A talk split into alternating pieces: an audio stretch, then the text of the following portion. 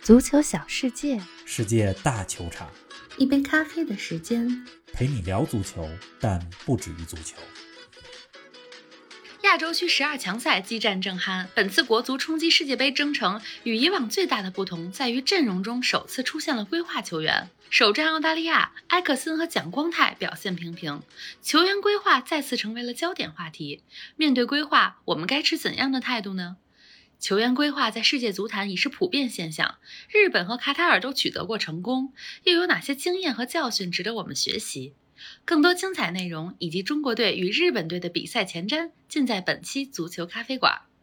听众朋友们，大家好，欢迎来到新一期的节目，冯老师你好。林子好，听众朋友们，大家好！嗯进入新赛季以来啊，我们每周一早上的节目都是英超早咖，是的，但这两个礼拜是国际比赛日，各大联赛休战。没错，这期节目呢，咱们就继续聊跟国足有关的话题，嗯聊聊规划球员。好啊，这是中国足球历史上第十二次冲击世界杯了。和前十一次不同的是，我们的阵容当中第一次有了规划球员，嗯，埃克森、阿兰、洛国富、蒋光太这四名球员目前都在国足的阵容当中。嗯，那这四名球员当中呢，只有蒋光太和中国有些血缘关系，啊、他的祖父是中国人，嗯其余三人呢都是和中国没有任何血缘关系的巴西球员。啊，前几天啊，中国队打澳大利亚的比赛当中，埃克森和蒋光太都上场了。嗯埃克森呢，在前场没有制造出什么威胁，蒋光太和于大宝搭档的中卫组合也频频失误。嗯，咱们一般说引进规划球员啊，第一反应都是通过这种方式增强球队的实力。是啊，第一场比赛里边呢，我们并没有看到这样的效果。嗯，还没见效，中国呢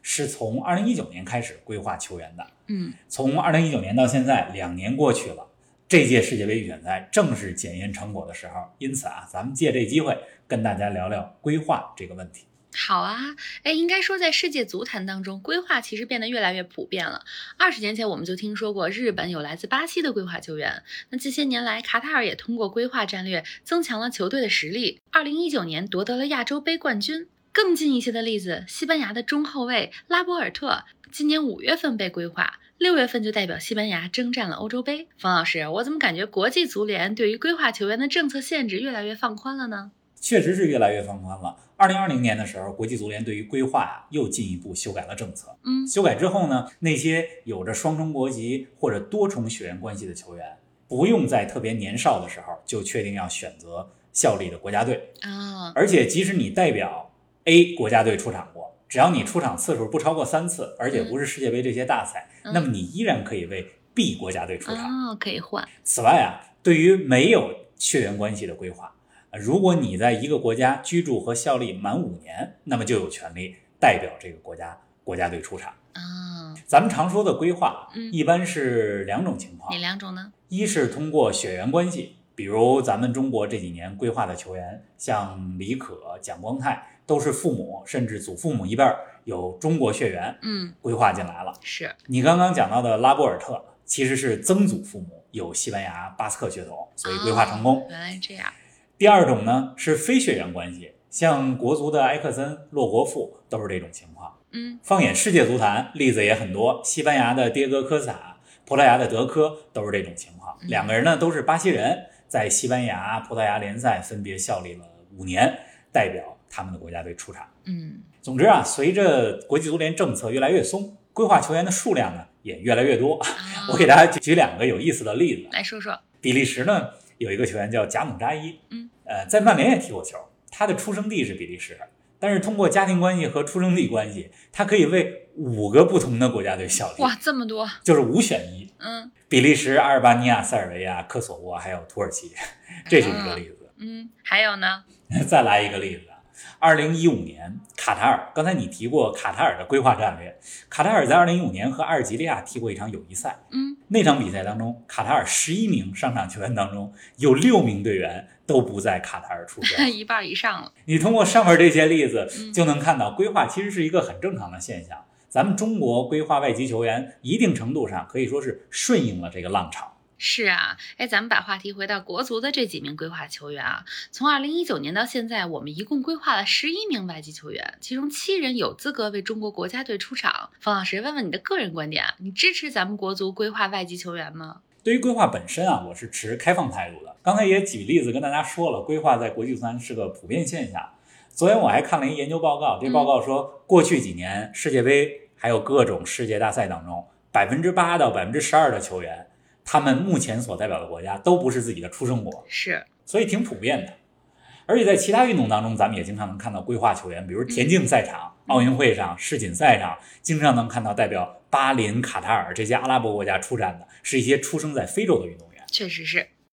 回到国足的例子啊，我认为咱们是否应该规划球员，其实应该取决于三个比较重要的因素。第一是什么呢？这第一，嗯规划怎样的球员，对吧？球员的水平如何，这应该是第一个要素。嗯，我认为应该规划的球员，或者说优先规划的球员，是那些能力明显高于本土球员的这些球员。是，你比如九十年代末二十一世纪初的时候，日本当时的足球水平还没有现在这么嗯高，他们规划的几个球员，像洛佩斯、拉莫斯、三都主，嗯确实能力要比当时的日本球员强。是，啊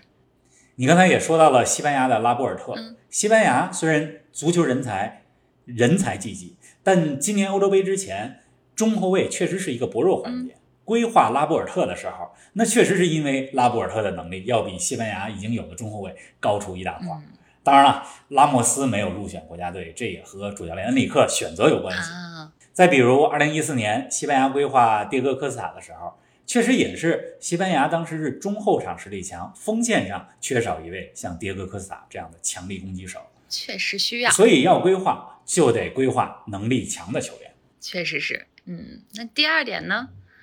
第二点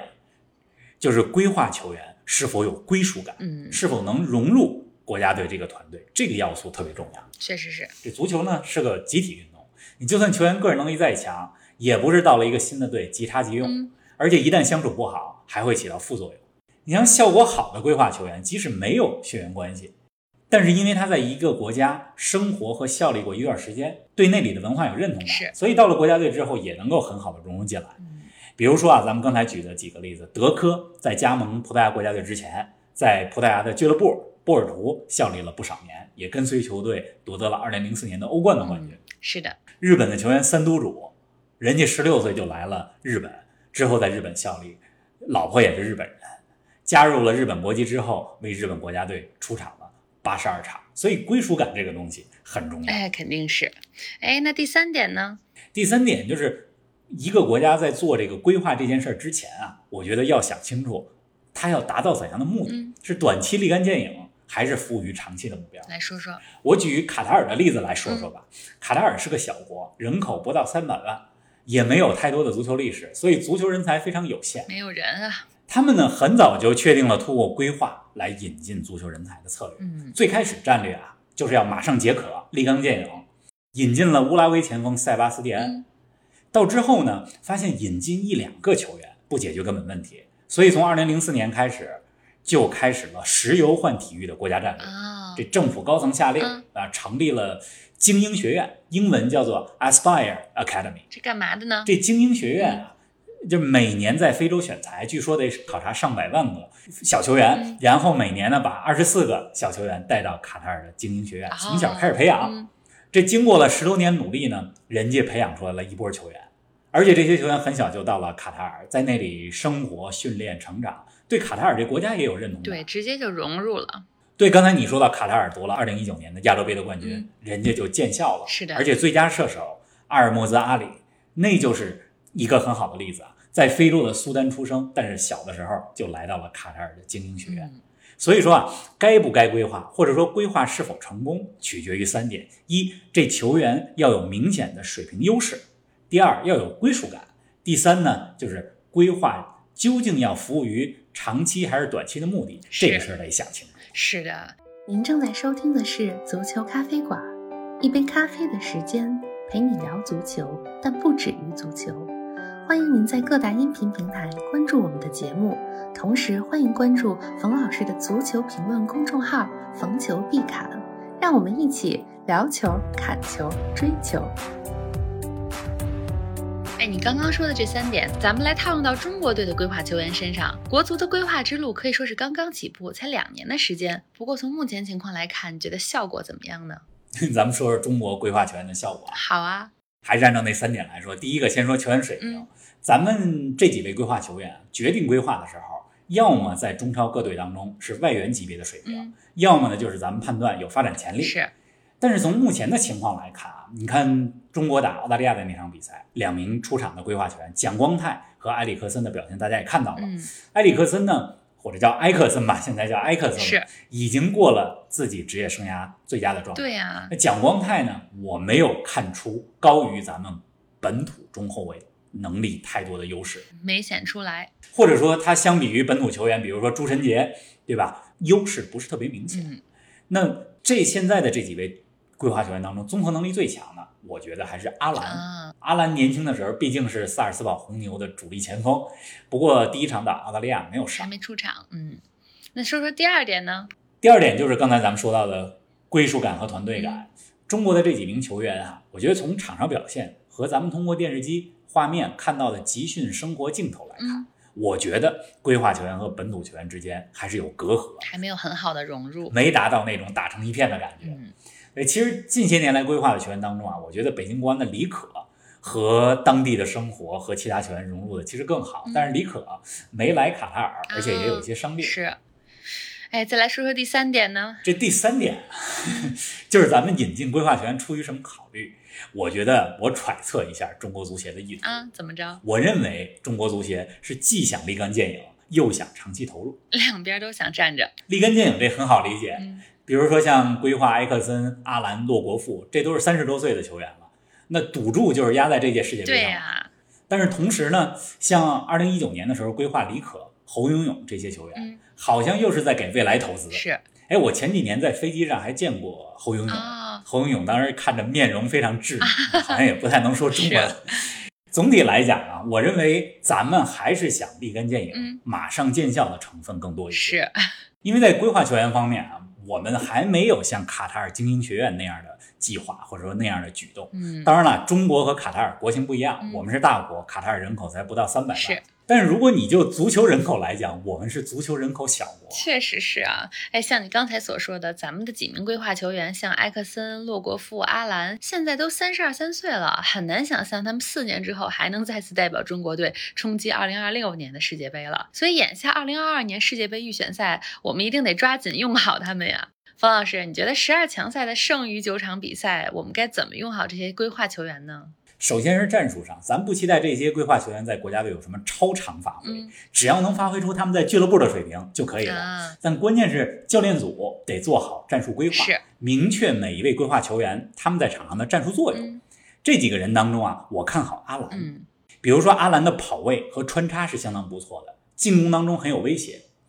还有就是洛国富嗯，对吧？如何利用好他拿球和传球不错的特点？究竟是让他打前锋还是打中场？这个教练组得有一个明确的部署。嗯是其次呢，就是规划球员，咱们刚才一直在说融入，对吧？是否能够让中国队这些规划球员融入国足？教练组还要下功夫。嗯接下来这几个月啊，如果不出意外，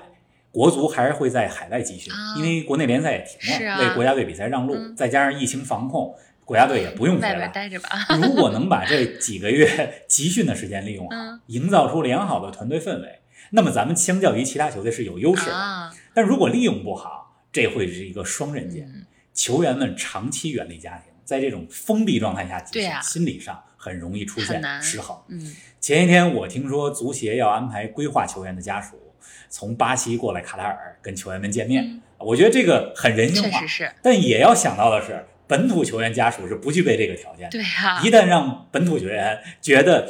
区别规划球员是被区别对待也不好，会影响球队的团结。啊是的，总之我觉得在战术上，尤其是团队建设上，教练组要做的工作还很多。嗯，有规划球员的球队，管理难度实际上是更大的。确实是，当务之急，我觉得李铁和教练组是要明确出一个主力阵容框架来。嗯你虽然带了不少球员到卡塔尔，但不是说咱们每场阵容都要很不一样，对呀、还是要有一个核心阵容。嗯，在核心阵容当中，规划球员的战术角色要提前设置和沟通好。是的。哎，咱们录这期节目的时候呢，其实还有不到四十八小时，国足对阵日本队的比赛就要打响了。冯老师，再来简单给我们前瞻一下这场比赛吧。中日两支球队存在着比较大的实力差距，嗯咱们要正视这个差距。是的，有不少球迷说啊，日本队第一场输了阿曼，第二场到了非赢不可的地步，嗯这对中国队来讲是个不利因人素家要。拼我想了说的是，不论日本第一场结果如何，嗯日本对中国队来讲都是个不在同一水平线上的对呀手。当然了，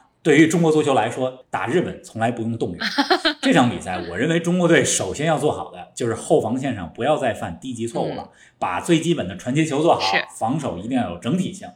阿曼既然能赢日本，说明日本呢还是有软肋、确实有漏洞的。历来中国队打日本拼脚下没有优势，嗯中国队的优势可能会在空中有可能，咱们可以多尝试打一些往禁区里的传中。嗯，我对于结果没有太多期望，更看重过程。 是的，希望中国队能打出 让球迷们满意的比赛内容，嗯至少能让我们看到拼尽全力。对呀、要看到那种劲头儿。好啦，咱们都祝国足好运，希望国足呢不再让熬夜看球的球迷们失望。中日大战的开球时间是北京时间周二晚上十一点，周三一早我们的节目将第一时间给大家带来赛后评述，我们不见不散。不见不散。